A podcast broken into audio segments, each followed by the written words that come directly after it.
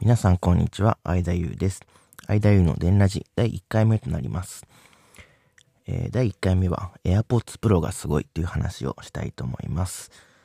えー、僕の電源的ポッドキャストっていう、えー、ポッドキャストを以前やっていたんですけども、まあ2本ぐらいね、撮ってちょっとしばらく間が空いてしまったということで、タイトルを新たに、えー、再スタートという形になっていきます。はい。まあ AirPods Pro がすごいという話をしたいんですけれども、皆さん買いましたか？これ、手を、手に入れるの僕はすごく苦労したんですけど、まあ、Apple Store で、オンラインストアで見ると結構待ちますね。えー、受け取り日、今日1月16日ですが、その時点で受け取り日が2月15日。お届けも2月15日なんで1ヶ月待ちということになってます。まあ、それだけ、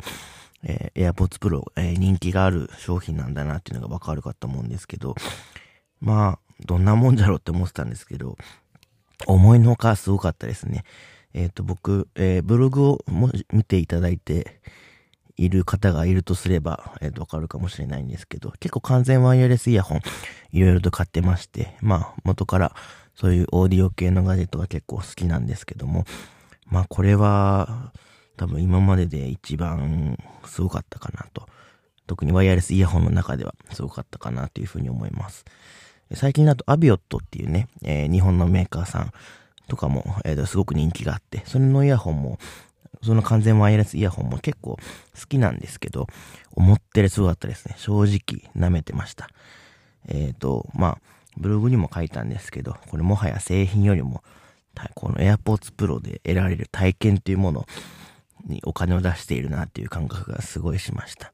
まあ正直高いですけどね、3万円ぐらいするものなんですけど、これだけ 1, ヶ月待ちっていうのも、えっ、ー、と、とてもこの体験がすごい証拠なんじゃないかなっていうふうに思います。まあ AirPods Pro 何がすごいかって言いますと、まあちょっといくつかに分けて考えてみました。まず一つ目、特徴がですね、丸みのあるデザインですね。全体的に丸っこくてすごく可愛いデザインをしています。えー、まあ、先代の AirPods、え、はですね、えー、まあ、耳からうどんが生えているなんてね、言われ方をしてたんですけれども、そのぐらい、えっ、ー、と、イヤホンから伸びる、まあ、外の部分が結構長かったんですね。あれが、うどんをこうたら、耳から垂らしてるように見えたっていうのはなんですけども、AirPods Pro の方は今回、まあ、Apple のね、ホームページとかで見てもらうとわかりますけど、すごく短い。で、全体的にちょっと丸っこい形をしています。これが結構ね、可愛いんですよね。ケースも丸っこくてツルツルしてて、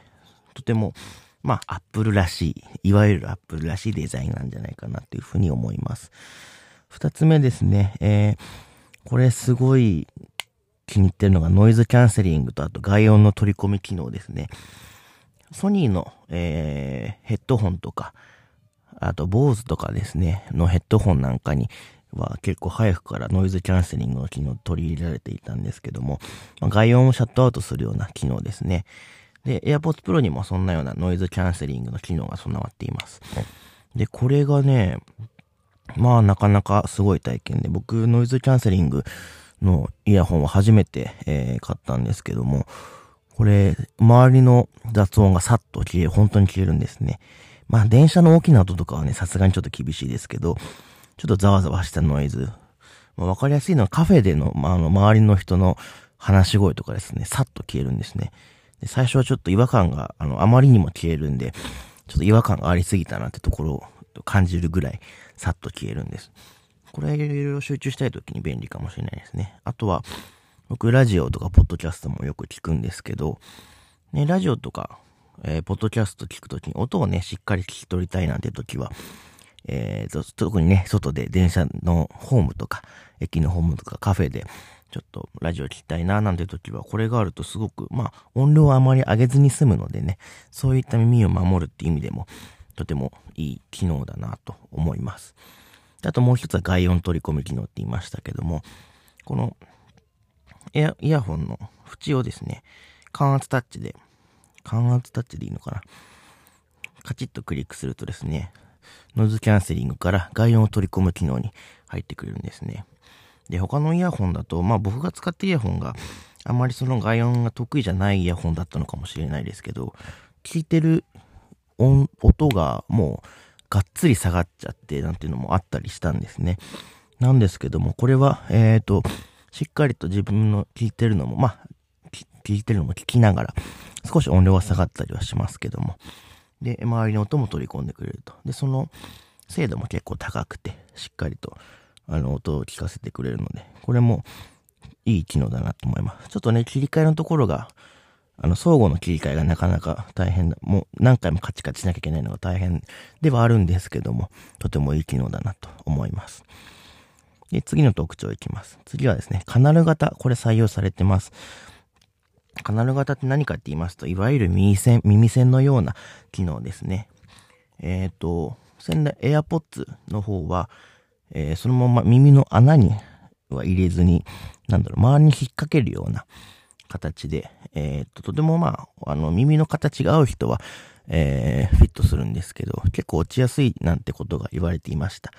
なんですけど、えー、今回 AirPods Pro はカナル型採用してるので、まあ、ある程度は、えっ、と、耳にフィットしてくれると。まあ、それで、ある程度はなんて言いましたけども、もう随分といいフィット感ですね。まあ、ここはなんか、さすがアップルだなっていうところではあるんですけども、こうしっかりと、えー、まあ、AirPods の方で散々言われたのか、そのどうかわかんないですけど、しっかりとフィットしてくれるような、ナチュラルな付け心地になってます。で、これも、えー、イヤーピースの方も、サイズが SML とあるので、まあ、それに合わせて、耳にフィットできるようになってます。まあ、ちょっとね、カナル型に耳が詰まった感じが苦手な方はですね、ちょっと厳しいかななんて思うんですけども、意外と奥まで入るようなタイプのイヤーピースじゃないので、もしかしたら、えー、試してみると、案外スッキリとつけられるかもしれません。で、このイヤーピースなんですけど、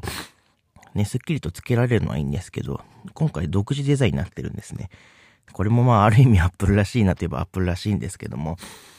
あのー、まあ普通の、普通のというか、裏、他の売られてるワイヤレスイヤホンだとこう、丸い穴にこう差し込む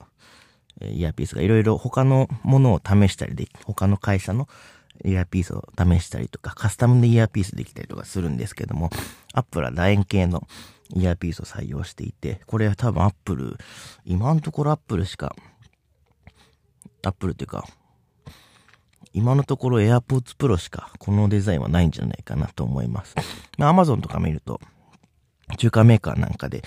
この AirPods Pro のイヤーピースのこの形を作った、えっ、ー、と、替え用のね、イヤーピース出してるとこもあるらしいんですけれども、まあこれは、えっ、ー、と、AirPods Pro だけと。まあ僕結構、イヤーピースを他のね、探してきて、くっつけるなんていうのすごく好きなので、まあここはちょっと残念なところかなと。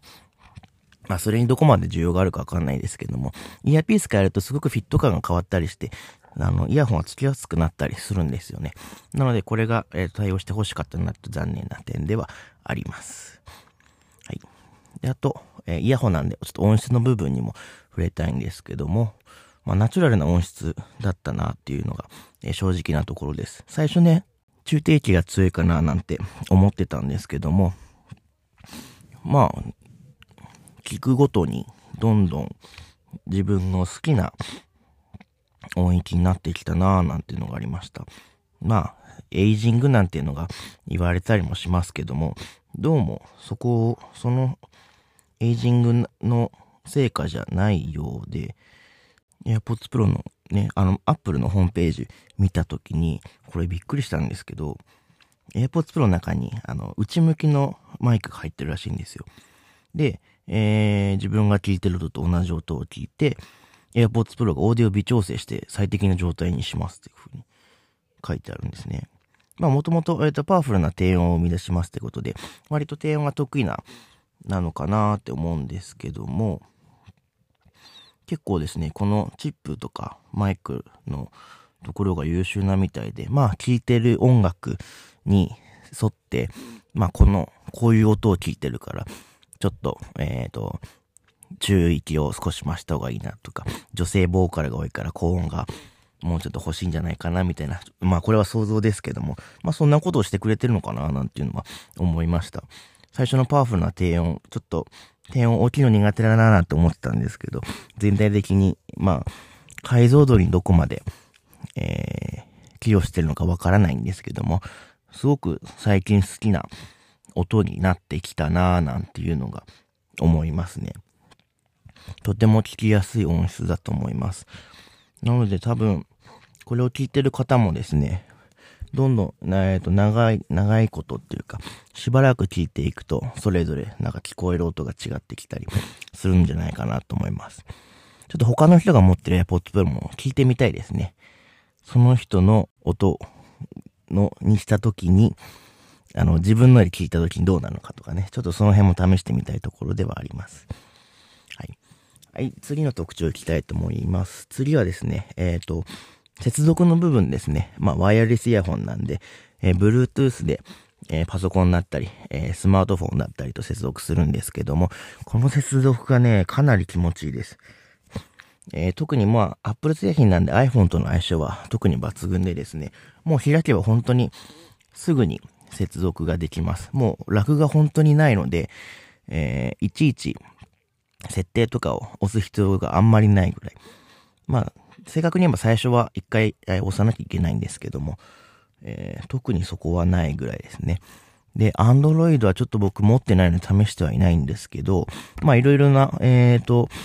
話をね、SNS とかで話を聞くに、まあ、Android も割かし素早く接続がされるようです。ちょっと見た範囲の観測なんで、もしかしたら違う方もいらっしゃるかもしれないんですけども、結構接続に関しては言うことなしなんじゃないかなと思います。パソコンの接続も結構いいですね。Windows の PC でも、えー、結構すぐに、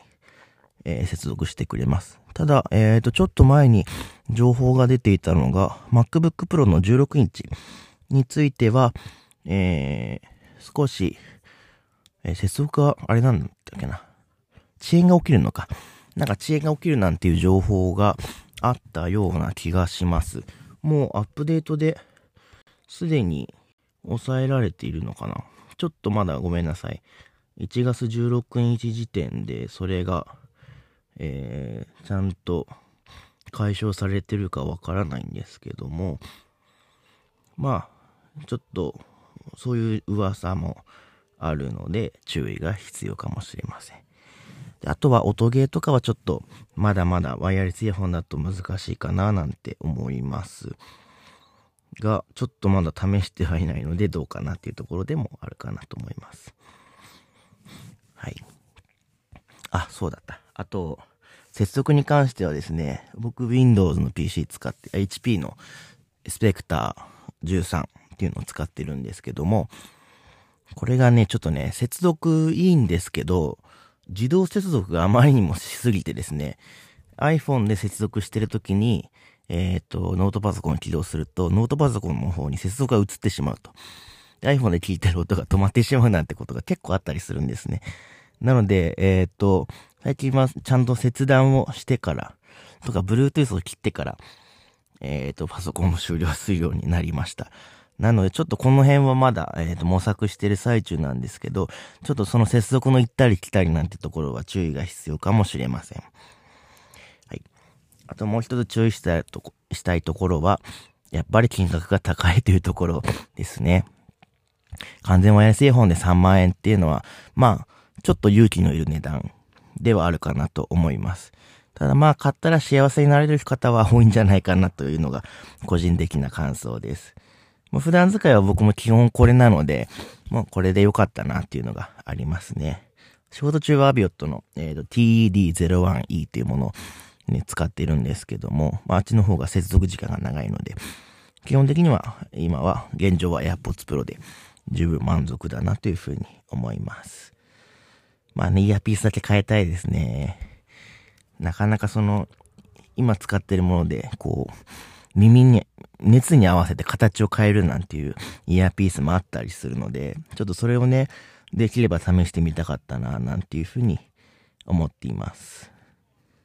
もう一つ、えっ、ー、と、デメリットというか気になる点を挙げるとすれば、充電の端子部分ですね。えっ、ー、と、ライトニングの、ライトニングケーブルで充電するようになります。まあ最近タイプ C に対応したワイヤレスイヤホンも多くなってきたので、タイプ C で合わせたいって人にはちょっと面倒かも。iPhone ユーザーであれば、ライトニングはさほど気にならないかもしれないんですけど、やっぱりね、Type-C に乗っかってる、乗っかってるって言い方もあれですけど、Type-C の波も来てる中で、まあね、iPhone もまだライトニング端子なので、どうこう言える話じゃないんですけど、まあタイプ C だであってもよかったのかななんてちょっと思ったりもします。はい。というわけで AirPods Pro について話してきたんですけれども、え総合的に見てとてもいい完全ワイヤレスイヤホンだと思います。値段のところがネックではありますが、えそれを乗り越えてしまえば、えー、とてもいい体験が手に入るのではないかと思いますので、おすすめの一品になってます。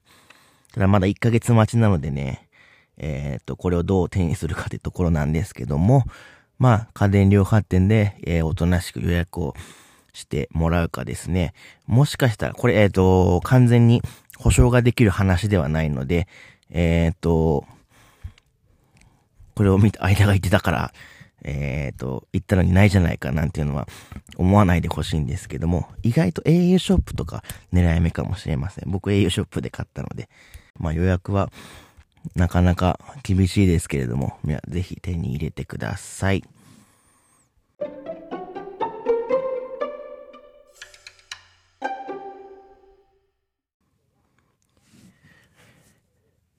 お送りしてきました間湯の電ラジエンディングのお時間です。この番組のハッシュタグ、シャープ電ラジとなります。ひらがなで電、カタカナでラジです。えー、感想、質問などつぶやいてくださると嬉しいです。また、えーと、私、僕の電源的ラジオというブログもやっています。えー、ガジェットの情報だったり、気になるコンテンツ情報だったりを発信しているので、よければ、えー、見ていただけると嬉しいです。そちらもよろしくお願いいたします。